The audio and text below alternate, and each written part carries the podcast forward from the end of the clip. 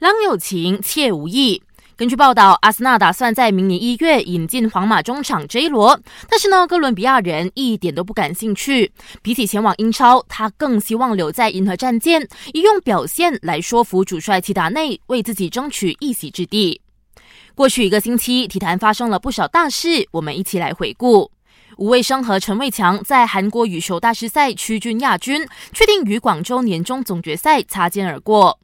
费德勒在墨西哥城进行的巡回表演赛，吸引了四万三千名观众到场，成为网球史上单场上座率最高的比赛。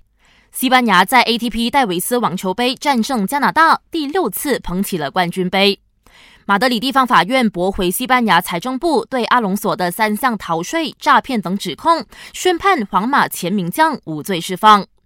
本田宣布与 F1 红牛车队续约一年，并承诺会留在一级方程式锦标赛到二零二一年。